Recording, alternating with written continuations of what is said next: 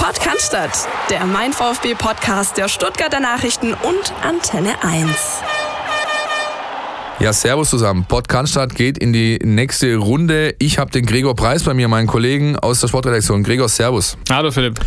Wir haben einiges zu besprechen. Wir haben natürlich das Spiel gegen Wien Wiesbaden, auf das wir zurückblicken müssen. Wir haben so ein paar Problemzonen, die sich offenbaren beim VfB Stuttgart in spielerischer, taktischer Hinsicht, die wir beleuchten wollen, zusammen mit Jonas, unserem Taktikexperten. Wir streifen kurz die U-Teams, äh, die fast alle in der Pause sind gerade, weil eben auch da Länderspielpause ist und viele abberufen sind zu ihren Junioren-Nationalteams. Und dann haben wir natürlich das ganz große Thema diese Woche, Thomas Hitzelsberger und seine Berufung zum neuen Vorstandsvorsitzenden beim VfB Stuttgart. Bevor wir jetzt aber einsteigen in die einzelnen Themen, wollen wir jetzt erstmal euch hören. Ihr habt viele Sachen eingeschickt. Eure Meinung zum Spiel gegen Wiesbaden bitte. Außennetz. Alles, was euch im Netz beschäftigt. Servus zusammen. Lukas, mein Name ist Stuttgart-Möhringen. Mein äh, Fazit zum Spiel. Ich glaube, wir hätten bis morgen spielen können. Wir hätten kein weiteres Tor erzielt. 30 Schüsse, 84 Prozent Ballbesitz und vier bis fünf Aluminiumtreffer. Ich kann den Jungs grundsätzlich nichts vorwerfen. Wir haben uns Chancen kreiert. Das Ding wollte nicht rein. Wer mir wirklich negativ aber aufgefallen ist, war einmal Atakan Karasor. Er verschleppt das Spiel, er macht das Spiel unglaublich langsam. Und zum Zweiten Mario Gomez, ein Schatten seiner selbst. Ähm, der hat uns vor zwei Jahren noch in der Rückrunde, hat er uns noch acht Tore beschert. Und jetzt mittlerweile selbst gegen Wien Wiesbaden. Keinerlei Räume geschaffen, Großchancen vergeben. Ich sag, der wird vielleicht noch das eine oder andere wichtige Tor machen, aber im Laufe der Saison, viele Spiele wird er nicht mehr machen von Anfang an. Da wird Nico und Silas werden zusammenspielen. Und Hamadi Al-Gadoui gefällt mir auch sehr gut, die 300.000 Euro, der hat sich jetzt schon rentiert. Zu den Verletzungen wieder bitter. Gott sei Dank ist es Länderspielpause, aber ich denke, die Jungs sind heiß, die brennen. Vor allem Philipp Förster und Aurel Mangala haben mir sehr gut gefallen beim Spiel. Und ich denke, gegen Holstein Kiel gehen die Dinger auch mal rein und dann werden wir auch mal das Spiel höher gehen. Hallo liebes Podcast-Team, ich habe euch ja gerade meine Spielanalyse geschickt. Jetzt musste ich erkennen, dass mein Sohn das viel besser in eine Mail an den VfB wiedergegeben hat. Äh, ich darf es euch kurz vorlesen, hat er mir erlaubt. Lieber VfB, ich war am Freitag im Spiel gegen Wiesbaden. Tabellenletzter, drei, drei Ausrufezeichen und bin sehr enttäuscht. Es fing in der dritten Spielminute an, als Wiesbaden völlig frei vor das Tor kam. 0 zu 1, das war ein harter Schlag. Allerdings konnte der VfB relativ bald durch Al Gadoui ausgleichen. Leider hat dann aber Sosa gepatzt und das 1 zu 2 vorgelegt. Die letzten zehn Minuten waren die einzigen, in der das Spiel Spaß gemacht hat, zuzuschauen. Traurigerweise hat es unsere Offensive dann auch nicht geschafft, den Ausgleich zu erzielen. Natürlich war das Spiel nicht nur schlecht, wir hatten zum Beispiel sehr viel Ballbesitz, aber das hat nichts genutzt, weil die Verteidigung zwei Tore verschenkt hat und wir in der Offensive Pech hatten. Alles in allem war das Spiel sehr schwach und da wir in Augsburg wohnen, hat es mir den ganzen Tag genommen. Meine Hausaufgaben muss ich jetzt am Wochenende machen. Liebe Grüße, euer VfB-liebendes Mitglied Noah. Also ich finde eine absolut richtige Analyse. Ich schließe mich dem voll an und selbst Jonas Bischof wird sagen, äh, eine bessere Taktikanalyse kaum möglich. Hallo liebes Podcast-Team. Hier ist der Sascha aus Massachusetts in den USA, aus Boston. Ähm, und äh, ja, ich wollte mal meine Einschätzung zum Spiel geben, ähm, das jetzt gerade eben zu Ende gegangen ist. Ähm, ich versuche hier jedes Spiel zu gucken. Funktioniert nicht immer so, aber äh, heute hat es funktioniert. Und äh, was ich da gesehen habe, vor allem in der ersten Halbzeit, äh, war eine absolute Katastrophe. Das war äh, erschreckend, wie schwach äh, unser VfB da war.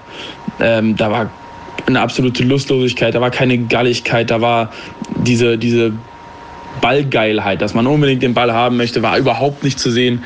Ähm, beide Tore absolut äh, schwach, alle beide Tore über Sosas Seite, äh, was man da, äh, was man, was, ja, also vor allem das zweite Tor, natürlich eine absolute Katastrophe. Ähm, und ähm, ja, man hat finde ich, in der ersten Halbzeit und auch, und auch, letztlich in der zweiten Halbzeit gemerkt, dass da die Davi fehlt, der sehr früh raus, rausgehen musste. Ähm, und ja, dann mit der zweiten Halbzeit wurde es mit der Zeit besser. Ähm, das Foul an Sosa in der 53. Minute ähm, war, äh, sah für mich ganz, ganz übel aus. War für mich das absolut allerletzte von der Mannschaft, dass die da äh, weitergespielt hat, nachdem da der Spieler, Mitspieler sichtlich äh, ausgenockt am Boden liegt, ähm, dass da noch äh, sich 15 Mal der Ball zugeschoben wurde und ähm, erst nach dem Torabschluss, äh, nach bestimmt 30 Sekunden später, das Spiel, das unterbrochen wurde, äh, war für mich äh, ganz, ganz schwach. Habe ich überhaupt nicht verstanden. Ähm, ja, generell aber zweite Halbzeit wurde dann besser. Ähm, die Chancenverwertung ist natürlich eine Schulnote 6. Das ist, die ist ganz, ganz, ganz schwach. Ähm, da äh, sollten wir ein, eine Woche lang komplett äh, Chancenverwertung trainieren, weil das geht überhaupt nicht, dass da der Ball in, nach 100 Möglichkeiten gefühlt nicht im Tor landet. Mit dem Aluminium, da habe ich das Gefühl gehabt während des Spiels, da hat sich einfach das Spiel gegen Fürth extrem gerecht. Das Spiel, was wir, was, was wir gegen Fürth hatten, was wir hätten niemals gewinnen dürfen, das hat sich heute gerecht. Das war heute ein Spiel, das musst du gewinnen. Oder da, da reicht nicht mal ein Unentschieden. Das Spiel musst du gewinnen nach den, nach den, äh, Anzahl, nach dem, nach den Anzahl der Chancen. Und ähm, ja, absolut unverständlich. Ähm, dass man da es nicht schafft, den Ball im Tor unterzubringen. Ähm, Lichtblick für mich war heute Philipp Förster, der, eine, der gelaufen ist, der mit Sicherheit wieder ähm, seine 12, 13 Kilometer abgespult hat. Wahnsinnsleistung, Wahnsinnslaufleistung. Riesenrespekt an Wien Wiesbaden, die da mit Mann und Maus verteidigt haben. Ähm, die dieses Ekelhafte hatten. Genau das, was die, das Einzige, was sie hätten spielen könnten, dieses Ekelhafte, dieses Unangenehme, genau das haben sie gespielt. Und das war für uns augenscheinlich tödlich. Ich habe relativ früh gesagt, dass ich das sehr skeptisch dem Ganzen gegenüber bin von diesem Tim Walter Fußball, da man schon die Frage man sich einfach stellen muss, wie lange werden die Spieler das mitmachen, bis, bis sie anfangen, ihre eigene Taktik praktisch auszupacken und sagen, so nicht. Allerdings ähm, muss ich jetzt ganz klar sagen, so ein Spiel gibt es immer pro Saison oder pro Jahr, wo man einfach mal, wo es einfach ein Blödsinn passiert. Und ganz ehrlich, lieber passiert uns das gegen Wien Wiesbaden, sollen die ihre drei Punkte mitnehmen und da unten ähm, feiern, als dass uns gegen einen direkten ähm, ähm Konkurrenten passiert. Äh, somit abhaken, weitermachen, die drei Punkte sind jetzt weg, ist halt so und gucken, wie es weitergeht. Wichtig ist einfach, dass die Mannschaft jetzt diesen ähm, berühmten nächsten Schritt macht und wir jetzt eigentlich nicht nur dominieren, sondern auch durch die Dominanz auch Tore schießen, weil äh, Ballbesitz schießt keine Tore, das ist allseits bekannt. Und es ist einfach zu bröcklich noch. Ich hoffe, dass jetzt mit, mit dem neuen Mittelfeld, mit, mit Philipp Förster vielleicht dann auch äh, das Ganze sauberer laufen wird. Oh, hier ist der Dirk, 49 Jahre, schon ewig VfB-Mitglied und Fan. Ja, wollte auch mal meine Meinung loswerden zum Spiel gestern. Die erste Hälfte war natürlich eine Katastrophe wie übrigens äh, Teile des Publikums auch, die schon früh angefangen haben, die Mannschaft auszupfeifen. Äh, hat auch gezeigt, dass defensiv Bartstuber an allen Ecken und Enden gefehlt hat. Die zweite Hälfte musst du ja trotz einer mittelmäßigen Leistung 5-2 gewinnen, wenn man deine, wenn man seine Torchancen nutzt. Ähm, hier möchte ich mal zu Mario Gomez sagen, der auch von euch hochgelobte Gomez, der ja so wichtig in der Kabine sein mag oder auch beim Hütchen wegräumen oder Tor wegräumen auf dem Platz. Aber letztendlich zählt es, äh, zählt die Leistung auf dem Feld und ähm, ja, die ist einfach nicht mehr, nicht mal mehr zweitligatauglich, das muss man einfach sagen. Ähm, muss auch mal schon beim ersten, beim ersten Tor hat er ein Luftloch wieder geschlagen und auch der Kopfball aus kurzer Distanz, der muss einfach auch mal drin sein. Das erwarte ich von einem Stürmer seiner Klasse. Und ähm, ja, ansonsten zum Spiel, jeder, der mal selber Fußball gespielt hat und, äh, und wenn es nur Kreisliga war, der weiß, wie es ist. Wenn man, äh, da kann der Trainer noch so viel auf einen einreden, wenn der Tabellenletzte kommt, wenn man dann nur 90 Prozent auf den Platz bringt, weil man im Kopf denkt, ja, das, das klappt schon irgendwie, dann geht der Schuss halt nach hinten los. Ähm, ja, muss man jetzt halt die Reaktion im nächsten Spiel abwarten. Puh, ziemlich einhelliger Tenor, Gregor. Die Fans sind sauer, auch äh, verstehen auch manches nicht und sind natürlich enttäuscht, ob der Leistung und ähm, natürlich auch dem Ergebnis gegen den Tabellenletzten zu Hause zu verlieren. Du hast das Spiel gesehen. Was hast denn du für einen Eindruck gehabt? Ich habe es im Fernsehen gesehen, ja. Also ich meine, es gibt Niederlagen, die äh, kann man verkraften, da macht man Haken dran und Gutes. Äh, 1-2 gegen Wiesbaden zu Hause gegen Letzten, das ist schon eine harte Nummer, da das steckt man nicht so schnell weg. Und ja, also war schon ein recht bizarres Spiel. Ja, bizarr vor allem, wenn man sich die Zahlen anguckt. Das ist ja äh, geradezu obszön, was man da sieht, ja, im Sinne von äh, Ballbesitzzahlen, die irgendwie, ähm, ähm, keine Ahnung, ran an die 80 Prozent gehen, knapp drüber sogar gelegen sind teilweise. Ähm, Passquoten auch über 80, 85, an die 90 Prozent dran. Das alles äh, ja, ist aber halt wenig wert, wenn du das Tor nicht triffst. 30 zu 6 Torschüsse. Ja, genau, richtig. Ja, Wiesbaden schießt im Endeffekt, glaube ich, dreimal aufs Tor, davon sitzen zwei. Ähm, das ist natürlich sehr, sehr bitter. Allerdings, und das haben die Verantwortlichen am nächsten Tag betont, mit dem wir gesprochen haben, ähm, sowohl Sven Mislintat als auch der äh, Trainer Tim Walter, sie waren dann doch ganz zufrieden, was die Mannschaft für eine Reaktion gezeigt hat auf die ersten 20, 25 äh, ganz schwachen Minuten. Mhm. Ähm, aber ah ja, zählt halt alles nichts, wenn du das Tor nicht triffst. Ne?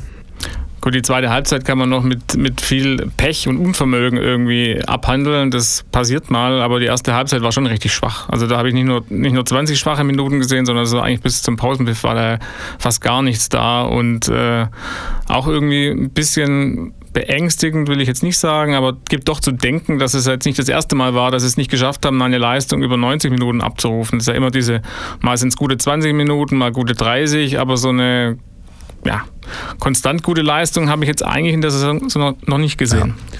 Da fallen mir auch gleich wieder die also relativ alarmierenden Worte ein von Daniel Didavi, den wir vor zwei, drei Wochen mal im Exklusivinterview hatten, der dann auch gesagt hat, äh, manchmal äh, kommt es mir so vor, wir sind wie dieses berühmte Pferd, das eben nur so hoch springt, wie es muss. Ja? Und äh, wenn der Trainer dann erzählt, ich weiß ja, wie gut die Jungs kicken können, ich sehe es ja jeden Tag im Training.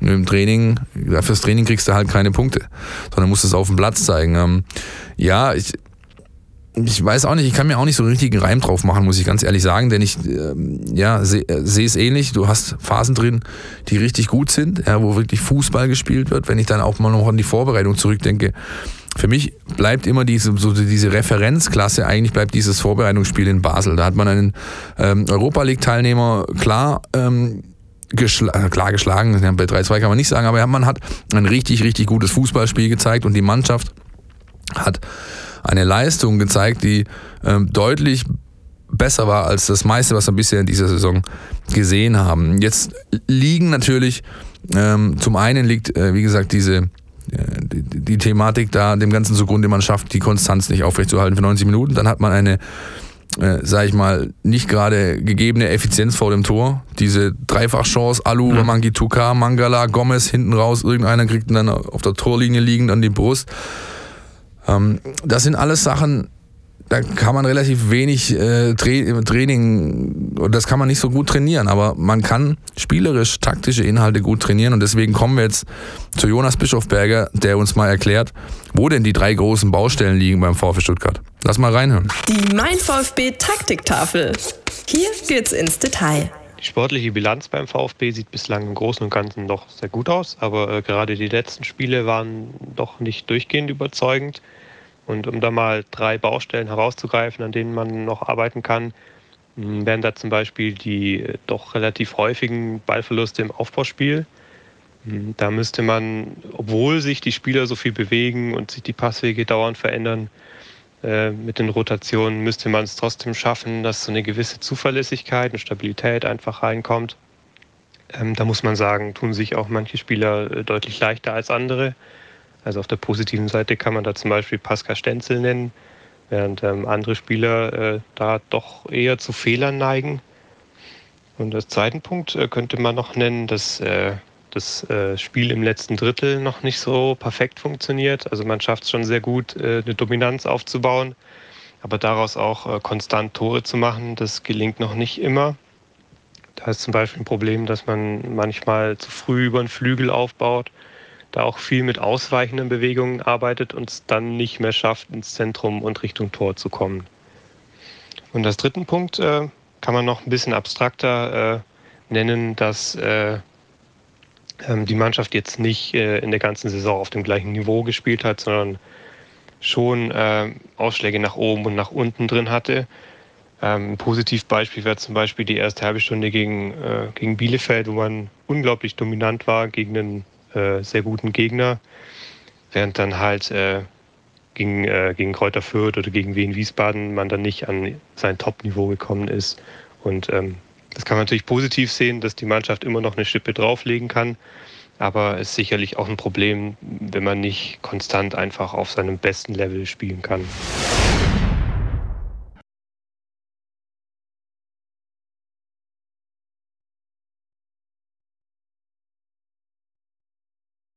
Gregor, gehst du damit?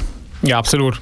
Also zwei Problemzonen für mich. Hauptsächlich ist es einmal die Mittelfeldzentrale, der, der Atakarasor. Der ist einfach alles, aber kein Stabilisator. Der leistet sich einfach zu viele Ballverluste, lässt sich zu leicht den Ball abluchsen und hinten brennt Hinten ist die, ist die Scheune offen. Hat man gegen Wiesbaden gesehen. Äh, und das zweite ist eben diese, ja, Situation vorm Tor. Wenn der Trainer schon sagt, äh, meine Mannschaft kann auch drei Stunden weiterspielen, die hätten heute kein Tor mehr geschossen, dann äh, spricht es auch Bände. Da fehlt irgendwie der, der Striker gerade. Ne? González ja. ist verletzt, ja, Gomez ja. Ist, sieht die Bälle nicht, kommt nicht ran. Äh, Silas äh, ja, ist bisher über die guten Ansätze auch noch nicht rausgekommen, ist auch kein Torjäger. Bleibt Al-Khadoui. Ja, ja. Aber das ist irgendwie unterm Strich ein bisschen wenig gerade. Das ist tatsächlich so, ja. Aber bei Atta sehe ich es ganz genauso. Den habe ich ja über den grünen Klee gelobt hier am, am äh, Saison oder nach der Vorbereitung vor dem Saisonstart. Meines Erachtens bleibe ich auch dabei. Ich habe es so recht getan, denn er hat eine richtig, richtig gute Vorbereitung gespielt. Dann auch die ersten ein, zwei Spiele gegen Hannover und danach war er wirklich gut. Aber was er in den letzten Wochen zeigt, ist alles andere als äh, gut. Ja, und das deutet ja auch äh, darauf hin, ähm, dass der Trainer das so ähnlich sieht, wenn er plötzlich Aurel Mangalada wieder mal für ein Spiel oder zwei spielen lässt, dann wieder zurückwechselt. Also das ist eine Position, wo man sicherlich äh, noch nicht das Ideal gefunden hat. Äh, Pascal Schenzler hat er erwähnt und ich bleibe da beim Aufbauspiel. Auch das ist ein Faktor, der mir irgendwie so ein bisschen zu leicht durchschaubar ist, denn der VfB arbeitet im Spielaufbau mit, wie gesagt, ähm, weit aufrückenden Innenverteidigern. Mindestens einer lässt sich immer ins Mittelfeld fallen. Aber auch immer eine gleiche und immer wieder, also bestimmt 10, 15, 20 Mal pro Spiel zu beobachtende Routine ist. Flacher Abstoß Kobel, Stenzel bekommt den Ball, dribbelt an, geht nach innen, legt nach links. Und der, äh, Innenverteidiger, der Linksverteidiger dann, also Sosa oder Insua, über die läuft es dann weiter. Das geht so weit, dass Gegner, Wiesbaden hat das zum Beispiel gemacht, ähm, Bielefeld hat das ganz extrem gemacht, dass sie durch ihre Laufwege, ihr Pressingverhalten das wirklich noch dahin lenken, weil sie mhm. eben wissen, dass zum Beispiel ein Insua jetzt nicht unbedingt die große Koryphäe mhm. ist im mhm. Aufbau, um, um, Absicht, also, um da wirklich Fehler zu provozieren. Und dann ist mir das doch schon ein Stück weit zu durchschaubar. Mhm. Ja. Und für den hochgelobten Walter Ball, sage ich jetzt mal hier, wir, wir mhm. legen hier fußballerisch äh, ganz andere Maßstäbe an uns an und wollen hier spielerisch dominant auftreten, ist mir dann das doch ein bisschen zu simpel, wenn du eigentlich nur eine Aufbauvariante ja. hast und jeder zweite Gegner, der sich drei, vier Videos angeschaut hat, kann das halt irgendwie manipulieren. Ja. ja schwierig. Ähm, ja, und Torgefahr, also ja, da brauche ich eigentlich nichts mehr noch dazu sagen. Von all den Teams, die da oben stehen in der zweiten Liga jetzt, äh, sei es ähm, Aue, sei es Bielefeld oder eben Hamburg und der VfB hat der VfB ganz klar die schwächste Sturmreihe rein an der Ausbeute jetzt bemessen, was Vorlagen und Tore angeht. Ich glaube, ohne Hamadi Al-Khadoui hätten wir schon ähm, deutlich weniger Punkte auf dem Konto, weil der liefert. Der, ist so ein, der hat schon ein paar sehr, sehr wichtige Buden gemacht in der Saison, mhm. oder? Absolut, ja. Ähm, aber um noch ganz kurz das abzuschließen, also die linke Seite ist definitiv die Schwachstelle. Das hat jeder Gegner gesehen. Gegen, gegen Wiesbaden lief ja dann die zweite Halbzeit mal mehr über rechts. Da hat auch der, der Santi da irgendwie ein bisschen Wirbel gemacht, der Massimo zum ersten Mal. Das war mal ein bisschen eine Abwechslung zu den vorherigen Partien und äh, prompt kam der Gegner auch ins, ins Schwimmen. Vielleicht ist das ja ein Ansatz für die nächsten ja, Wochen. Ja, da, da, war ich tatsächlich wirklich sehr ähm, ähm, ja, positiv überrascht. Gerade die Einwechslung Massimo hat eben unfassbar viel Speed gebracht, auch eine gewisse Vertikalität auf dieser Seite, die vorher einfach dem, dem Spiel komplett abging. Was natürlich schwierig ist, wenn der Gegner sowieso dann irgendwann in Unterzahl ist und er stellt halt diese zehn Mann, die er noch hat, am Strafraum irgendwie hin, bietet keine Räume, dann ist halt nicht viel für Tiefenläufe und, und Vertikalpässe übrig.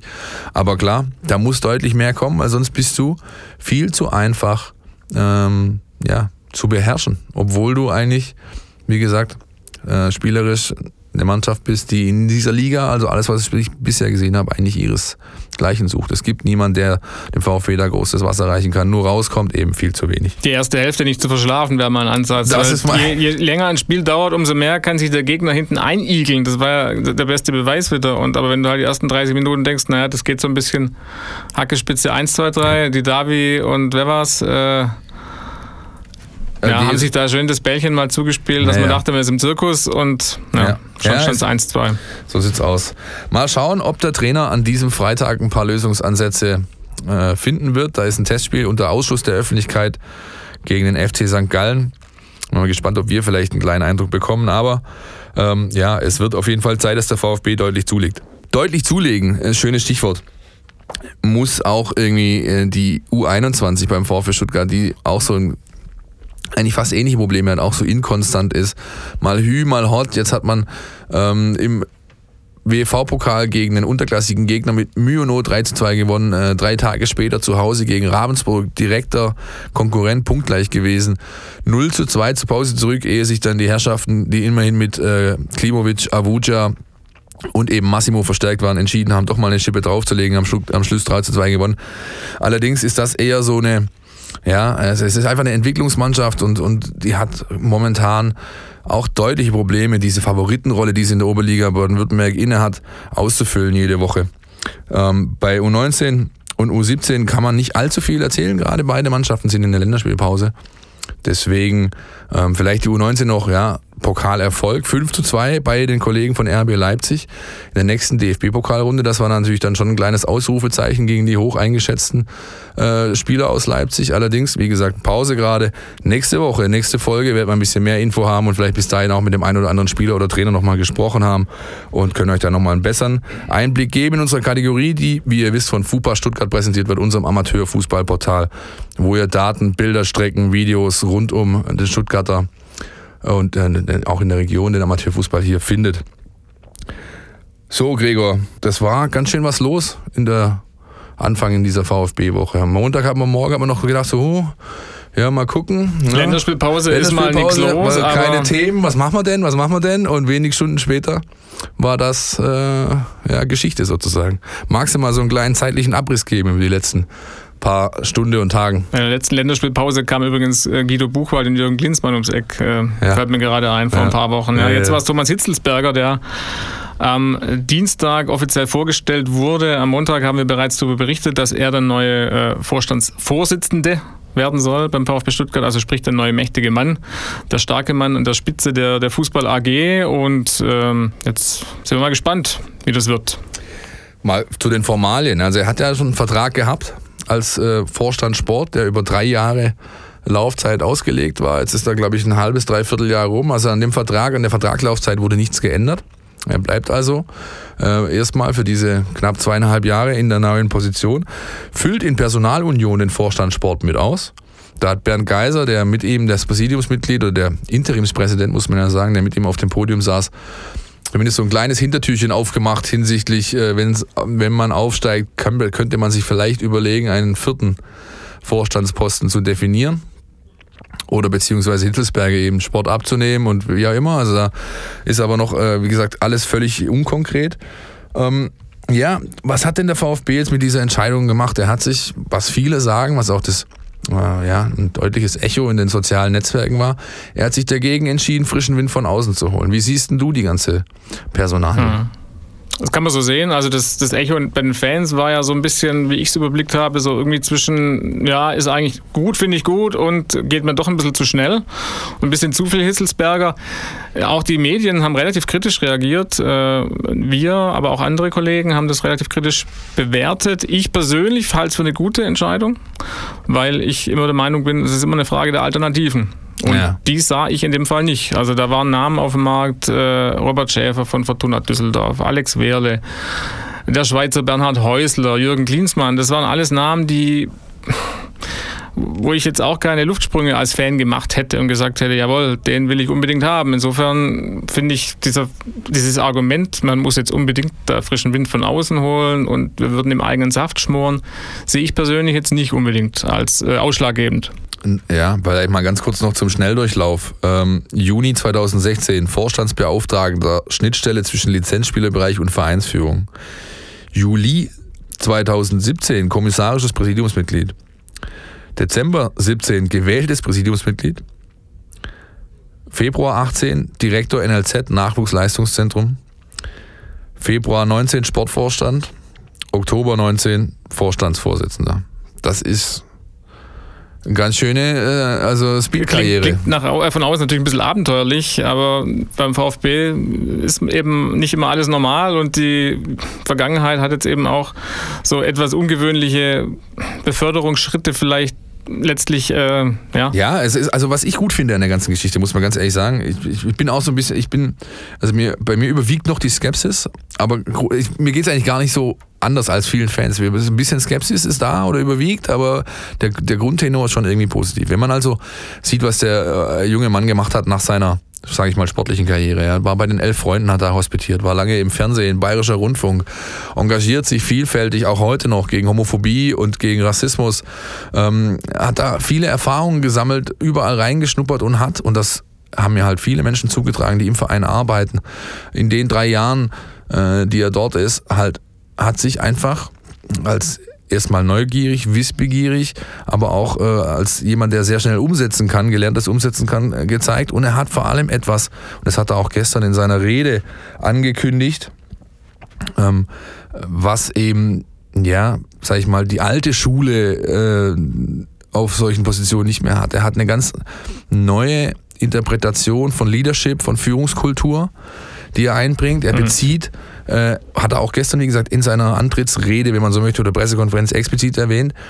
Ähm, ähm, äh, er bezieht Kollegen mit ein, er ist, er ist ein Teamplayer, er möchte auch, dass andere Menschen um ihn rum, die vielleicht in Fachgebieten deutlich besser qualifiziert sind als er, sich entsprechend einbringen. Das ist grundsätzlich mal ein sehr, sehr positives Zeichen, richtig? Mhm. Absolut. Also wenn er eines nicht ist, dann ist er eitel. Also das kann man weit äh, wegweisen von ihm. Ist, das glaube ich, seine große Stärke, dass er das weiß, dass er vielleicht Aufgaben, die andere besser können, dann auch entsprechend delegiert. Ob das jetzt äh, bei Sportdirektor Misslintat der Fall ist oder jetzt auch in seinem künftigen Aufgabengebiet, da ist er äh, uneitel und ist gewiss jetzt kein Sonnenkönig, der meint, alles besser zu können und alles an sich reißen zu müssen. Und das ist, glaube ich, ein äh, positiver Aspekt in der ganzen Geschichte. Jetzt wollen wir mal schön reinhören, was er selber sagt zu seiner Berufung. Wir haben einen kleinen Mitschnitt aus der Pressekonferenz dabei. Ähm, das möchte ich hier kurz schildern, weil ich glaube, vieles haben Sie jetzt schon erfahren. Was hat den Aufsichtsrat dazu bewogen? Ähm, aber auch mal von mir zu hören, warum ähm, mache ich das, warum traue ich mir das zu?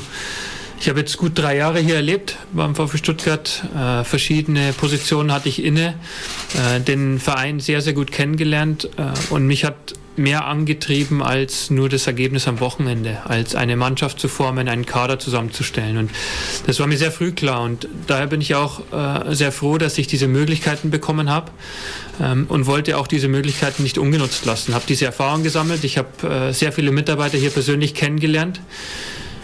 Ich möchte auch sagen, dass ich ein ähm, sehr gutes Gespür dafür entwickelt habe, wie es hier beim VfB zugeht. Ähm, auch aus der Entfernung früher beobachtet.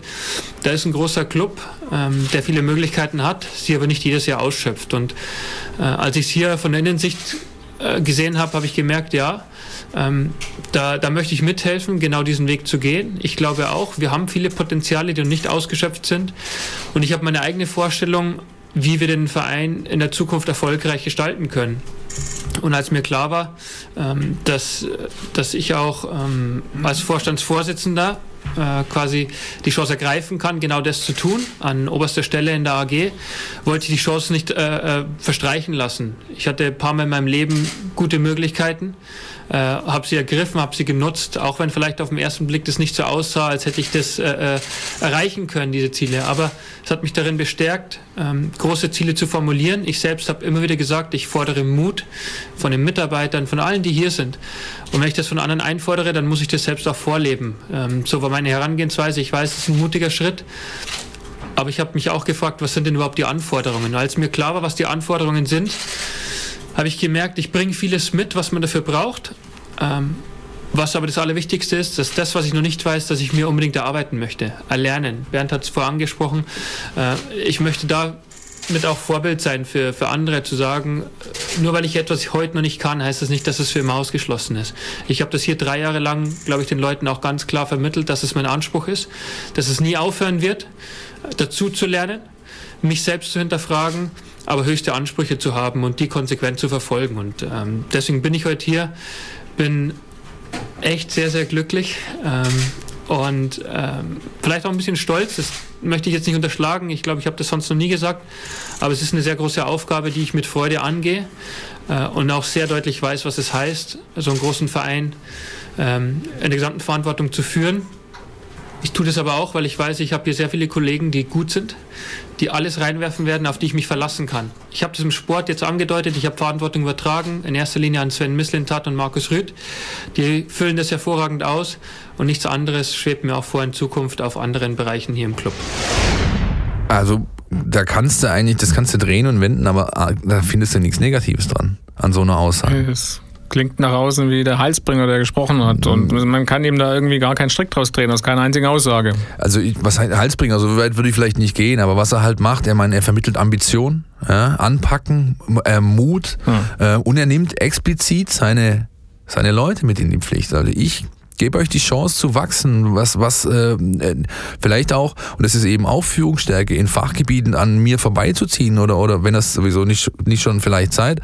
Das ist Leadership, finde ich, das macht er richtig gut und ist einfach eine, sag ich mal, eine, eine zeitgemäße Führungskultur, die er da zumindest in Worten ausdrückt. Er muss es natürlich dann mit Taten unterfüttern, ist ja ganz klar. Ja, aber das hat schon, ähm, finde ich, Hand und Fuß und zeugt von einer gewissen Größe, wenn man eben sagen kann, ich, ich, ich möchte, dass meine Leute Vollgas geben, dass sie sich entwickeln wollen, dass sie dazulernen wollen, dass sie sich, ja, dass sie einfach eine neue Stufe erklimmen. Wenn man mit den Menschen spricht, die im Verein arbeiten, die sich zurückerinnern unter die Zeit von Wolfgang Dietrich, da war eben genau das nicht gegeben. Da war, hast du immer wieder gehört, wenn du hier einen Vorschlag machst, äh, oder, oder musst du gleich damit rechnen, dass, äh, dass es einfach, dass du abgebügelt wirst, beziehungsweise hier laufen Menschen mit eingezogenem Genick irgendwie über die Gänge, weil sie, weil sie einfach Angst haben, ähm, dass da irgendwelche Aussagen irgendwie auf sie zurückkommen oder es- wurde einfach nicht angestrebt, dass, äh, sage ich mal, das Team äh, ja, ab, also dass, dass es eben, dass es eben beflügelt wurde dazu, sich, sich, sich selbst mit einzubringen und gestalten mitzuwirken.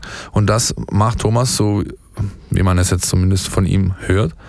Er hat es vor, das gänzlich anders zu machen. Was hat denn, Gregor, was hat denn diese Konstellation aber auch für Fallstricke? Also, die, ich meine, du wärst auch gern dein eigener Boss, oder? Nehme ich mal einfach mal an. Ja, also ein paar Ungereimtheiten gibt es in der ganzen Sache schon, muss man auch, darf man nicht unerwähnt lassen. Also zunächst ist es ja auch mal, man braucht unbedingt diesen Vorstands, diesen Posten des Vorstandschefs dazu, zu den drei Sport, äh, zu den drei Vorständen, Stefan Heim, Jochen Röttgermann und eben Sportvorstand Hitzelsberger. Jetzt gibt es diesen zusätzlichen Posten, eigentlich braucht man ihn doch nicht mehr. Ja, jetzt ist der, der Hitz, das in Personalunion, Chef und äh, Sportvorstand kontrolliert sich quasi selbst, ja, seine Arbeit als Sportvorstand. Das ist noch ein bisschen, sage ich mal, zurechtgebogen vom, vom Verein auch vielleicht. Also da ist es sicherlich der, der einzige Punkt, wo man sagen muss, ja, da, ist, da fehlt auch das Korrektiv letztlich. Also wer kontrolliert denn eigentlich den, ich meine, der wichtigste Posten ist der des Sportvorstands, ja, die Arbeit und wer kontrolliert den künftig eigentlich, ja. Ja, vielleicht tut sich da was, wenn ein neuer Präsident gefunden ist, aber formal gesehen kann er selbst der, der das nicht, obwohl er dann Aufsichtsratsvorsitzender wird von der AG, der, der neu der noch zu wählende Präsident.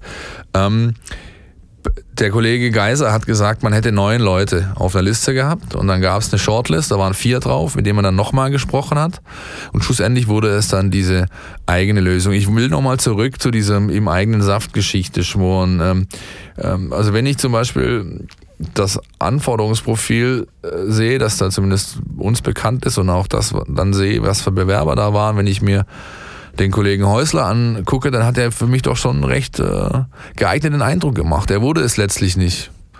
Wissen wir da Details? Gibt es da was, haben wir, haben wir, was man der Öffentlichkeit auch Mhm. preisgeben kann? Und wieso ist der plötzlich raus? Also ich ähm, habe auch so Stimmen gehört, wie von wegen, wir haben ein Anforderungsprofil äh, dann schlussendlich dann so gewählt, dass es eigentlich gar keiner erfüllen konnte. Ja, Mhm. also wie, wie Andi siehst du- Häusler hat dann auch, soweit ich das jetzt mitbekommen habe, von sich aus gesagt, äh, sorry Leute, das, was ihr wollt von mir, das kann ich euch nicht bieten. Sprich, er ist so ein, so ein Hansdampf in allen Gassen im europäischen Fußball, in der Schweiz, in Polen, sonst noch wo. Und der wollte einfach nicht da zurückstecken und hat halt äh, gemerkt, so das Amt, was sie da beim VfB noch äh, ihm äh, angeboten haben, das kann er nicht in der Fülle äh, bieten. Und deswegen hat er von sich aus gesagt, sorry, da bin ich der Falsche dafür, was er dann auch wieder eigentlich letztlich eine gute, ein guter Konsens ist.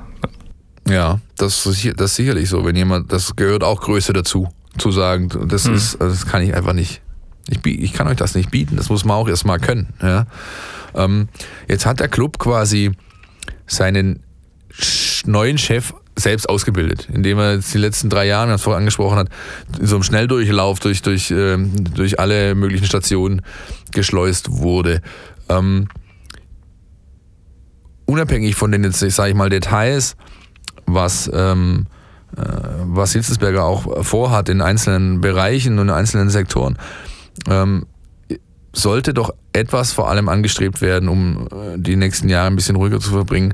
Das ist Konstanz. Meinst du, diese Konstellation jetzt unabhängig von dem noch zu wählenden Präsidenten einfach mal gesehen, bietet die Chance auf eine gewisse Konstanz, ähm, auf Entscheiderebene vor allem auch, dass da mal einfach diese Position mal eine Weile besetzt bleiben und nicht äh, permanente Wechsel stattfinden? Also zumindest die Achse äh, Hitzelsberger-Misslintat scheint ja stabil zu sein. Was wäre jetzt gewesen, angenommen, es wäre wieder einer von außen gekommen, ein Mr. X, äh, hätte einen der beiden äh, früher oder später geschasst, dann wäre der, die Kontinuität auch schon wieder auf der Strecke geblieben. Insofern ist zumindest mal da scheinbare Stabilität in Sicht, was die sportliche Führung angeht.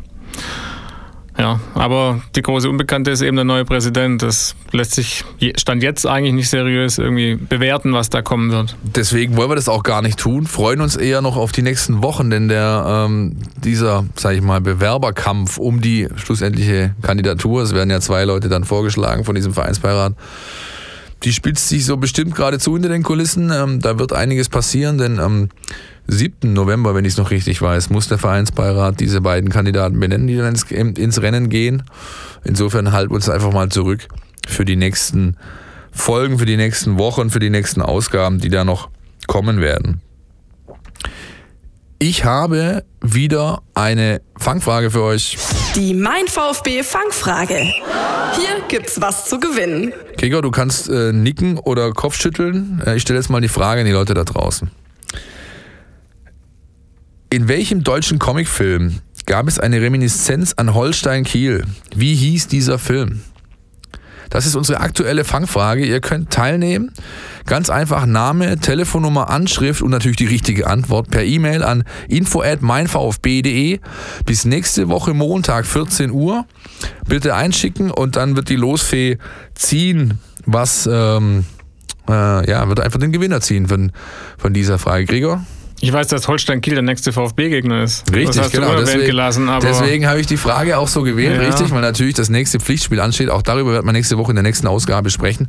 Ähm, denn Holstein Kiel, der Ex-Club von äh, Tim Walter, äh, schaut hier vorbei, wird also ähm, auch ein, glaube ich, richtig lustiges Spielchen werden, wenn die Kieler sind zwar tabellarisch nicht ganz so gut drauf, aber ähm, da ist noch relativ viel Walterball, glaube ich, über. Ähm, ja, wenn ihr die Antwort wisst, nochmal. Info at meinvfb.de ist unsere Adresse. Richtige Antwort, Name, Telefonnummer und natürlich äh, die E-Mail, damit wir euch kontaktieren können. Bis nächste Woche Montag, 14 Uhr. Bis dahin würde ich mal sagen, verabschieden wir uns jetzt. Aber so einen kleinen Gruß habe ich noch für euch. Den spielen wir zum Schluss. Gregor, dir vielen Dank, dass du mit dabei warst. Immer wieder gerne. Ja, wir hören uns nächste Woche wieder. Ich hab's euch doch gesagt. Auch wenn ich ehrlich gesagt ungern recht habe, aber es war ja fast irgendwie zu befürchten, dass das ausgerechnet gegen den SVW in Wiesbaden äh, schief geht, auch wenn ähm, ja viele im Vorfeld nicht gerade damit gerechnet haben. Ich weiß nicht, wie es euch geht in der Runde. Ähm, ich selbst bin natürlich nicht froh darüber, aber ein Stück weit irgendwo fast erleichtert, dass es jetzt passiert ist, in einer Phase, wo man sich einen Ausrutscher leisten kann, als dann irgendwann möglicherweise in Serie, in der Rückrunde, wo es nicht mehr korrigierbar ist. Ähm, der Schuss vor den Bug zur rechten Zeit auch wenn natürlich über die zweite Halbzeit ähm, habt ihr sicher gequatscht, äh, Pfosten, Pfosten, Pfosten, Pfosten, natürlich auch da ein Sieg drin gewesen ist. Ich äh, schicke euch schöne Grüße aus Malta. Ja, genieße es hier bei äh, 28 Grad, mal am Strand, mal beim Wandern, mal beim kühlen Bier. Also mir geht's jetzt nicht so schlecht und ich freue mich schon auf die neue Folge Podcast. Ähm, schicke euch natürlich ganz, ganz viele Grüße rüber. Themen wird es ja genug geben. Wahrscheinlich blickt auch ihr auf dieses 1-2 zurück gegen Wiesbaden, Länderspielpause, dann noch ein bisschen weg äh, das Spiel gegen Kiel, sicher auch eine besondere Aufgabe für Tim Walter und natürlich, ich habe es jetzt auch von hier mitbekommen und mir die Pressekonferenz am Strand angeschaut. Thomas Hitzelsberger ist neuer Vorstandsvorsitzender beim VfB Stuttgart. Äh, kurzum, ähm, ich ähm, werde mir die Folge anhören. Äh, nächste Woche, Philipp Meisel, hören wir uns wieder. Und ähm, ja, ich schicke euch ähm, alles Beste rüber nach Stuttgart und ähm, was für die Mannschaft des VfB Stuttgart gilt, das gilt so ein bisschen auch für mich, denn ich habe Länderspielpause und schaue mir am Samstag dann den Klassiker Malta gegen Schweden an. Meine Eindrücke gibt's dann nächste Woche. Haut rein, macht's gut, ciao. Podcast, der Mein VfB Podcast der Stuttgarter Nachrichten und Antenne 1.